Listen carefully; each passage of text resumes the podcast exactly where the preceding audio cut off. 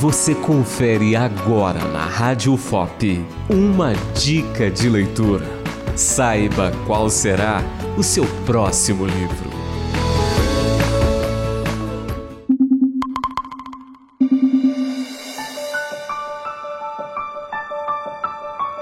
Vermelho, Branco e Sangue Azul. É um romance escrito por Casey McQuiston. O casal principal é composto por Alex Claremont Diaz, o filho da presidenta dos Estados Unidos, e por Harry, o príncipe mais novo da Inglaterra. O primeiro encontro dos dois é feito por diplomacia, porém acaba de forma desastrosa.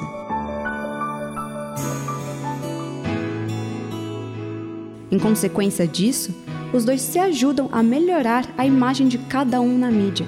O que começa com uma relação estável de cordialidade evolui para uma amizade e depois um romance. Ficou curioso? Vermelho, branco e sangue azul está à venda na Amazon, na Shopee, no Mercado Livre, entre outras das principais plataformas de compras online.